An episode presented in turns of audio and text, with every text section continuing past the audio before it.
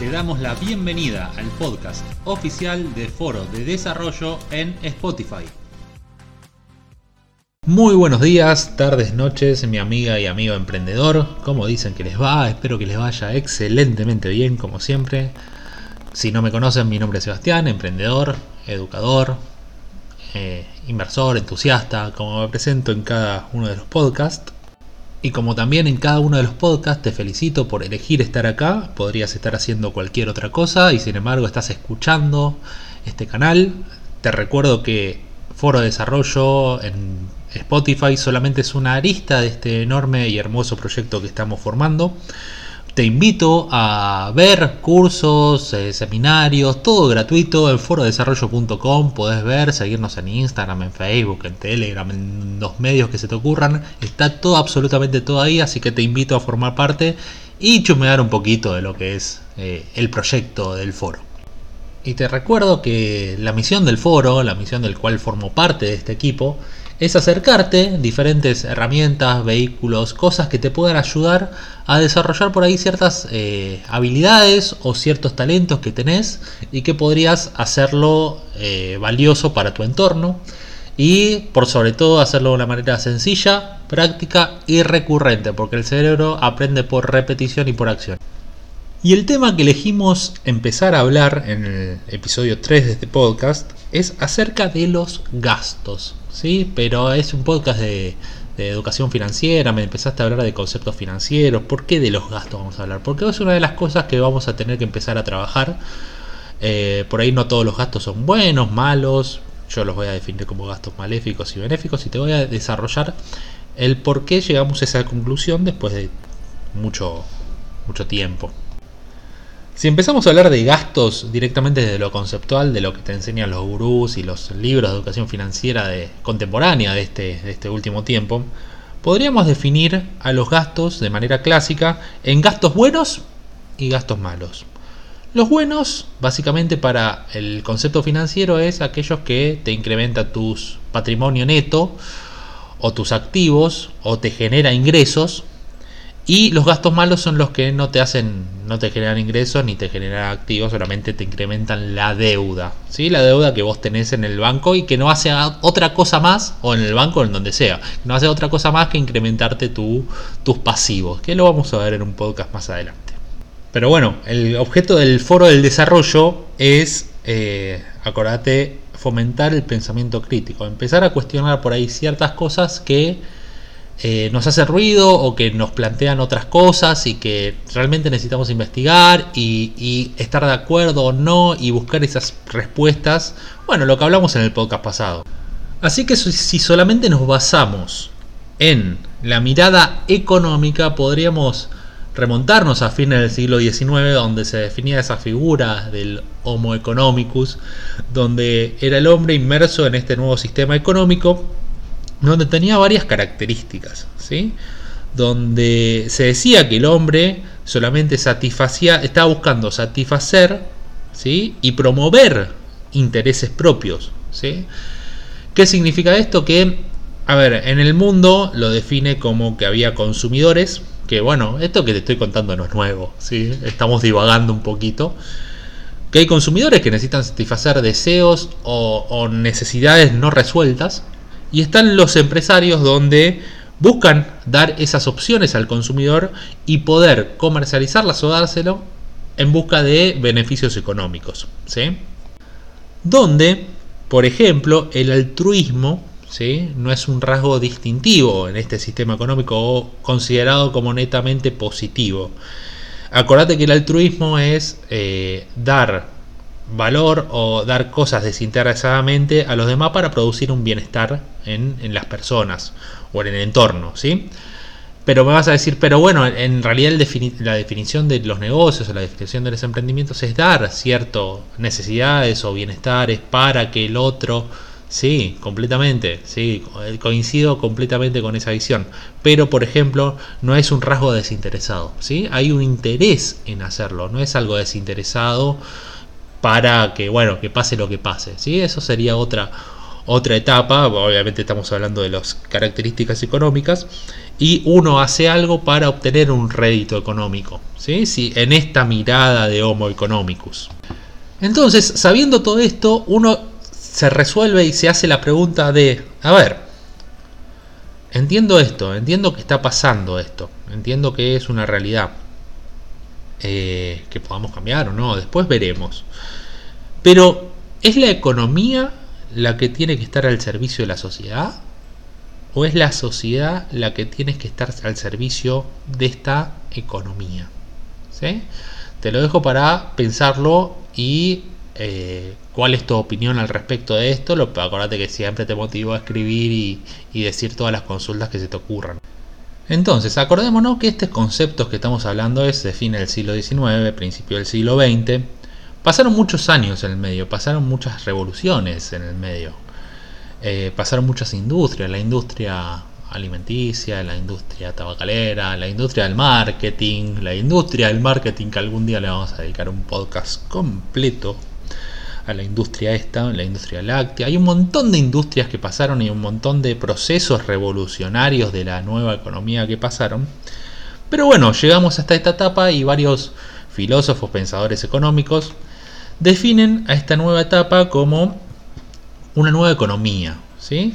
¿Qué pasa? Porque vimos todas las cosas que están ocurriendo en cuanto después de muchos años, como un medicamento o una, una intervención resulta, eh, vos ves los efectos secundarios después de muchos años, hay cosas que son nocivas que varios pensadores dijeron, bueno, vamos a ver qué, qué es lo que está buscando la nueva sociedad. Entonces surge esta nueva economía, donde es muy llamativo que la nueva economía no significa que la economía desapareció, no, nada de eso. Significa que en esta nueva economía la economía solamente es una arista, una arista, una parte de eh, lo que la sociedad le está requiriendo a la economía. Cosas que por ahí no nos gustaron a lo largo del tiempo. Entonces, esta nueva economía se compone de, por ejemplo, la economía en sí mismo, o sea, porque el mundo sigue, continúa, pero hay dos cosas que está buscando la sociedad, que es búsqueda de la felicidad, o sea, ese bienestar que estamos buscando, que no solamente importa la plata, el dinero, sino que importan otras cosas, que el dinero no puede comprar, esa famosa frase de cliché, y una eh, imperiosa necesidad por el cuidado de nuestro medio y el ambiente donde formamos. Medio ambiente justo coincide con las palabras que quería decir, pero eh, un, cuidado a nuestro entorno, ¿sí? donde mm, involucra la búsqueda del bienestar, por supuesto el individual, pero también el social. Eh, eh, se fomenta un punto de vista empático en el cual qué es lo que hace esta empresa por su entorno, qué es lo que hace esta empresa para contribuir al mundo de una mejor forma. Por ejemplo, las empresas B que se están creando, que te, que te invito a chusmear un poquito. Y donde la búsqueda de la riqueza no, solamente, no es el único factor para crear un negocio o un emprendimiento.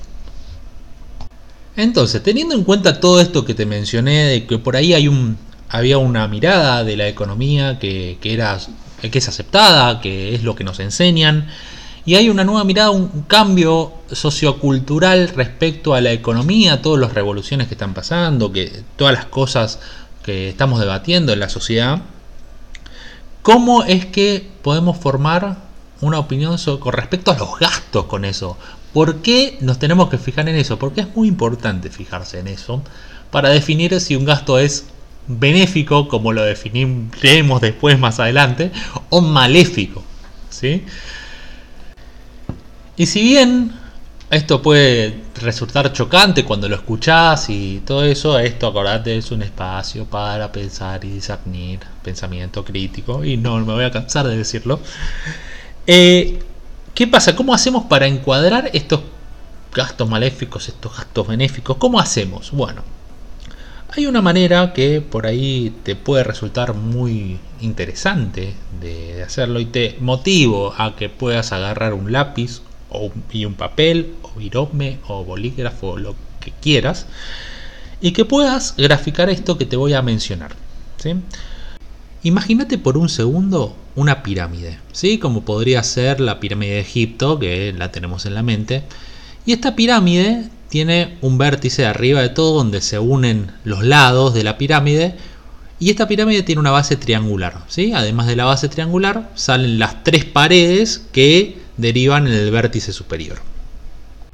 Y por si no lo conocías, esa es una forma de un tetraedro, donde tiene característica que sus vértices mediante líneas tocan el otro vértice. ¿sí? Por ejemplo, el vértice superior toca en, las líneas los vértices inferiores de la pirámide. ¿Y por qué te menciono todo esto? Porque hay un tetraedro llamado el tetraedro del bienestar o la búsqueda del bienestar, donde podríamos definir que cada vértice tiene una de las características del bienestar buscado eh, de manera interna y hacia afuera. Uno de los vértices, ¿sí? que es el que conocemos todos, es el vértice mental. ¿sí? Yo lo tengo graficado arriba eh, en mi cabeza, vos podés graficarlo en el vértice que quieras, pero el, vértice mental significa búsqueda del conocimiento. Eh, leer, estudiar, profesionalizarte, escribir, multiplicar, cosas que por ahí a vos tu bienestar del conocimiento es suplido de alguna manera por ese conocimiento que vas absorbiendo. Por otro lado, eh, está el vértice emocional, que es el vértice emocional, es, a ver, es la característica de por ahí lo ves la resiliencia o, las características de los emprendedores en sí, donde eh, no, les asusta el fracaso, eh, tienen, tienen más más eh, ganas de hacer pese a las cosas malas que le ocurren o las explosiones emocionales que uno tiene. No sé si tuviste algún amigo, algún conocido, algún familiar que te exaspera y vos preguntás por qué a Juanito, que es mi hermano, lo que sea, ¿por qué no le exaspera eso?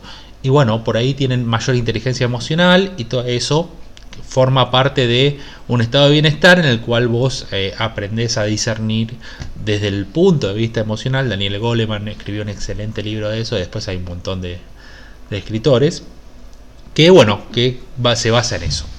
Por otro lado, está también uno que conocemos, que es el bienestar físico. ¿sí? Por ejemplo, si bien podemos definir qué es el bienestar físico, qué es la condición del éxito físicamente para que te consideres una persona saludable, que no vamos a debatir en este podcast, que tenemos eh, muchas opiniones y mucho material para hablar al respecto, que significa que vos favorecer a tu salud. Por ejemplo, te voy a decir eh, una alimentación saludable, que significa comer verduras, comer lo que la especie humana requiere, eh, como para estar saludable, caminar por lo menos para pero para qué caminar para entrar en compromiso con alguien no para mejorar la circulación y que te permita tener mayor oxigenación y todo eso eh, el estado físico también podés entrenar como para que tu tu masa muscular te ayude a ciertos movimientos y ciertas cosas que eviten un deterioro a futuro bienestar físico ¿sí? y después el último que es el bienestar espiritual que es un bienestar que es relacionado al servicio, relacionado a la colaboración, relacionado a dar, eh, dar tu valor a otras personas y tu tiempo y tu esfuerzo y tus ganas que no tiene nada que ver con dinero ni nada de eso.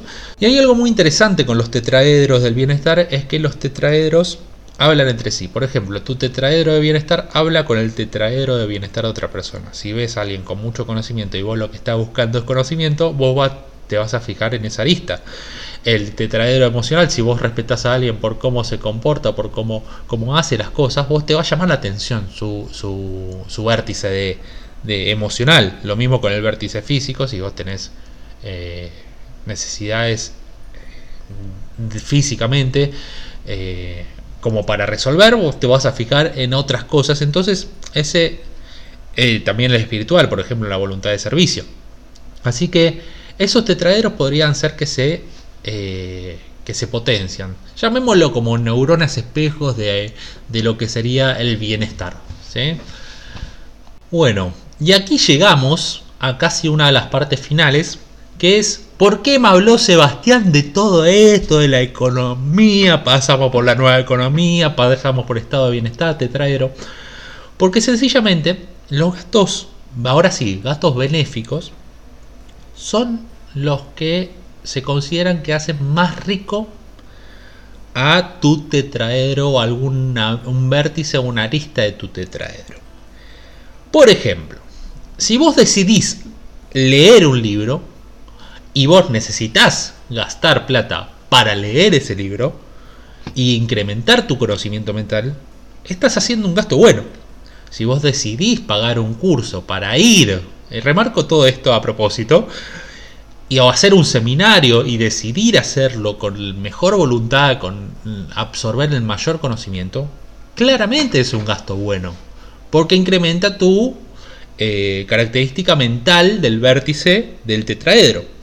También lo emocional, si decidís tomar un curso o clases de meditación y hacerlo, claramente vas a incrementar tu capacidad emocional, ver profesionales, profesionales de acuerdo a especialistas en inteligencia emocional, o hacer consultas eh, psicológicas o consultas filosóficas al respecto.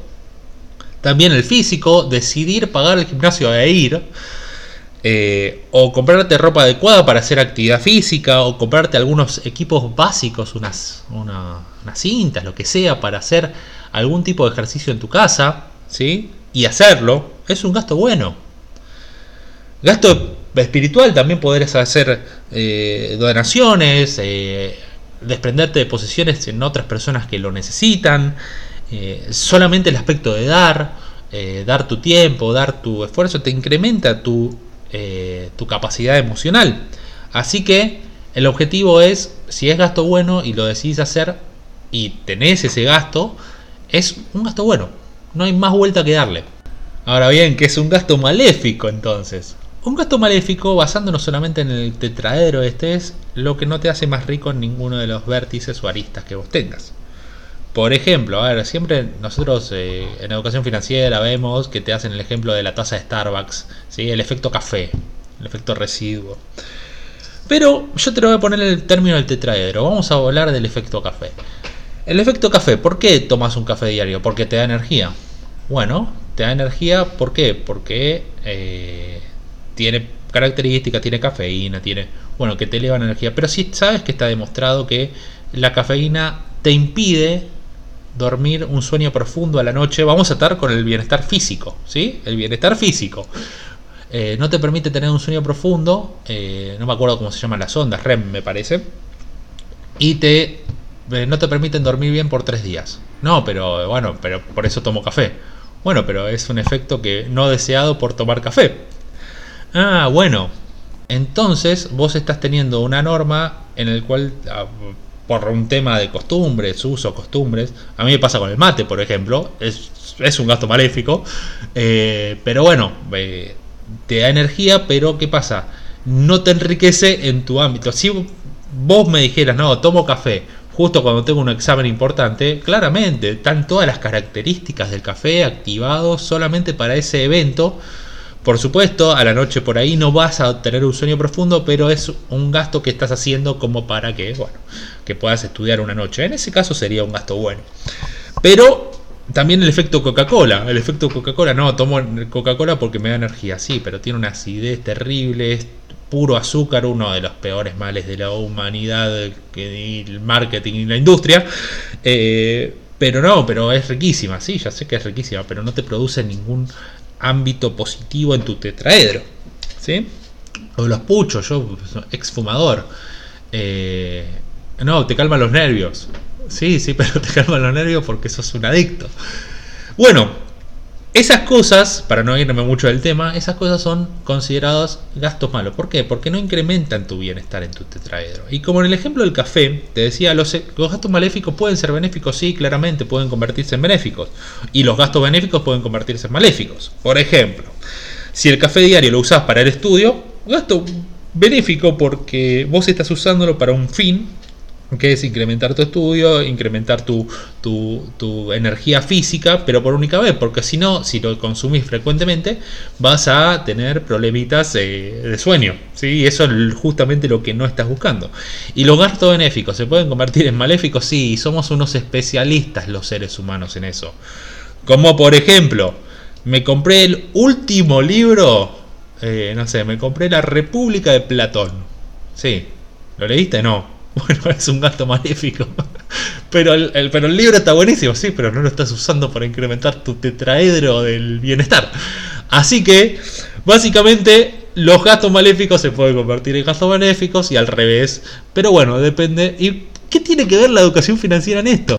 La educación financiera tiene que ver en que a vos te enseña a identificar los gastos maléficos y los gastos benéficos. ¿Y los gastos maléficos son necesariamente malos? No, no son malos ni buenos, son. ¿sí? ¿Y los gastos benéficos son necesariamente buenos?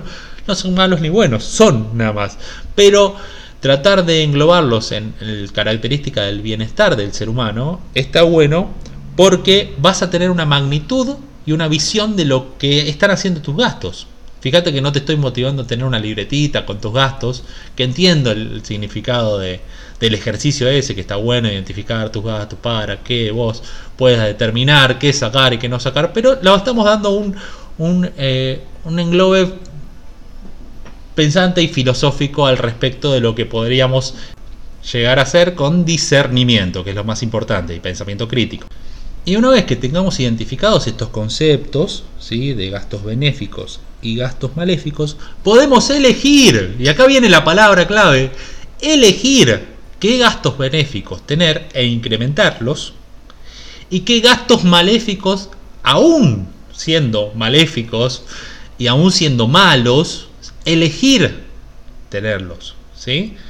¿Para qué? Para una vez que elijamos tener esos gastos malos o maléficos, como me gusta llamarlos, podamos empezar a hablar de cómo de qué manera y por qué generar ingresos y cuáles ingresos para poder bancar o, o solventar esos tipos de gastos, tanto los buenos y tanto los malos, para que nosotros podamos tener una vida financieramente atractiva. Pero mi querido amigo, colega, me complace informarte que eso quedará para el próximo podcast, ¿sí? donde seguramente vamos a hablar de ingresos y tipos de ingresos.